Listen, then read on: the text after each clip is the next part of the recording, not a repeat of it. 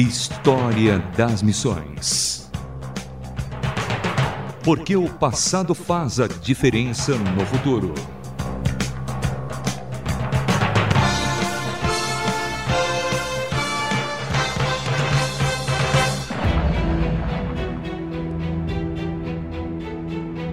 Olá, aqui é Samuel Matos em mais um História das Missões. Hoje conheceremos a AD 2000 e Janela 1040. Acompanhe-nos.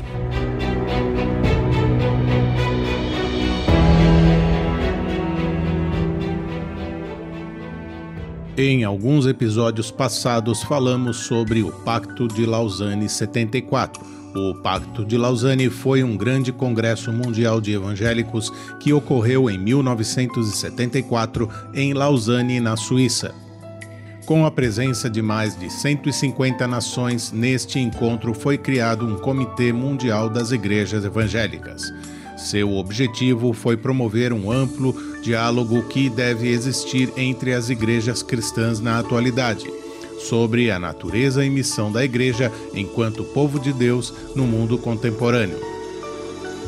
Em 1983, a ABU, em conjunto com a Visão Mundial, começou a lançar os livretos deste encontro que marcou a história da Igreja contemporânea. História das Missões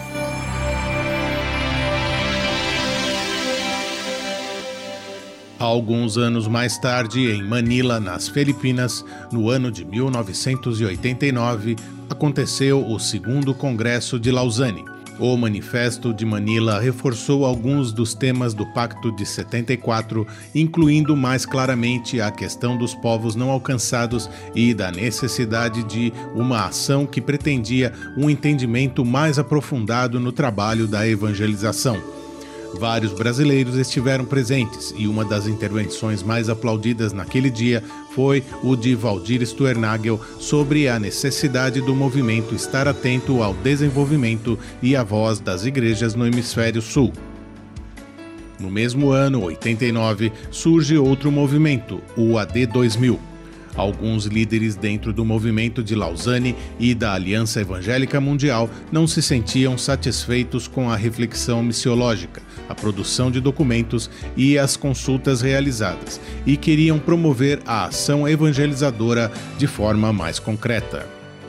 Liderados por Luiz Bush e Thomas Wang, o AD2000 tinha como objetivo reunir esforços de todos os evangélicos para terminar a tarefa de evangelização até o final do milênio.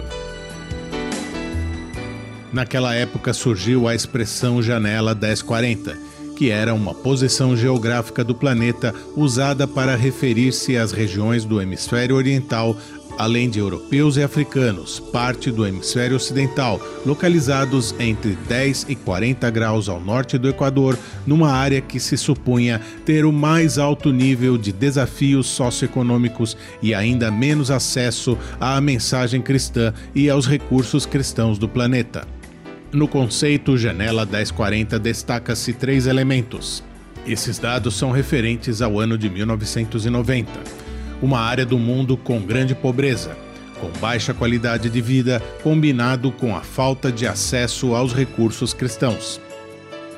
A janela compreende uma região que abrange o Saara e o norte da África, bem como quase todos os países da Ásia Ocidental, Ásia Central, Sul da Ásia, Leste da Ásia e grande parte do Sudoeste da Ásia. Cerca de dois terços da população mundial vivia na janela 1040 e sua população é predominantemente não cristã. Muitos governos na janela 1040 são oficialmente contrários a qualquer missão dentro de suas fronteiras. Aqui no Brasil foi formada uma comissão de AD 2000 e iniciativas como adoção de povos e intercessão despontavam além do envio de missionários, ainda que de maneira tímida. História das Missões delegações brasileiras participaram dos dois principais eventos realizados por AD 2000, o Congresso na Coreia do Sul em 95 e o da África do Sul em 97. O plano era ter uma grande conferência em Jerusalém exatamente na virada do milênio, nos feriados do Ano Novo de 2001. Muitos haviam se inscritos, comprado passagens e reservado hotéis, mas o governo israelense cancelou todos os vistos de turistas e a conferência não aconteceu. Em abril de 2001, o movimento fechou com uma pequena reunião de líderes em Jerusalém.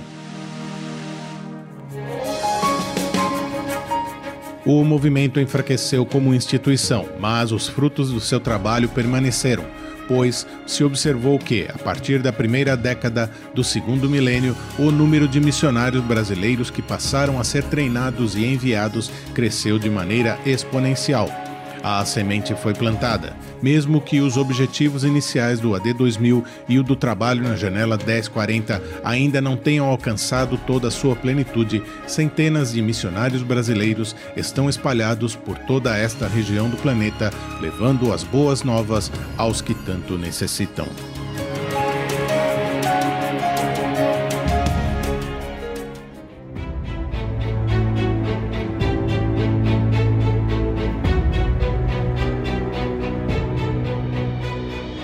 História das Missões.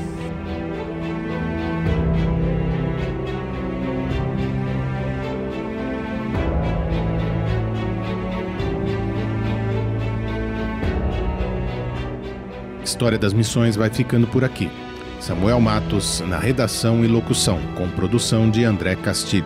Escreva-nos rtm@transmundial.org.br rtm@transmundial.org.br. Até o próximo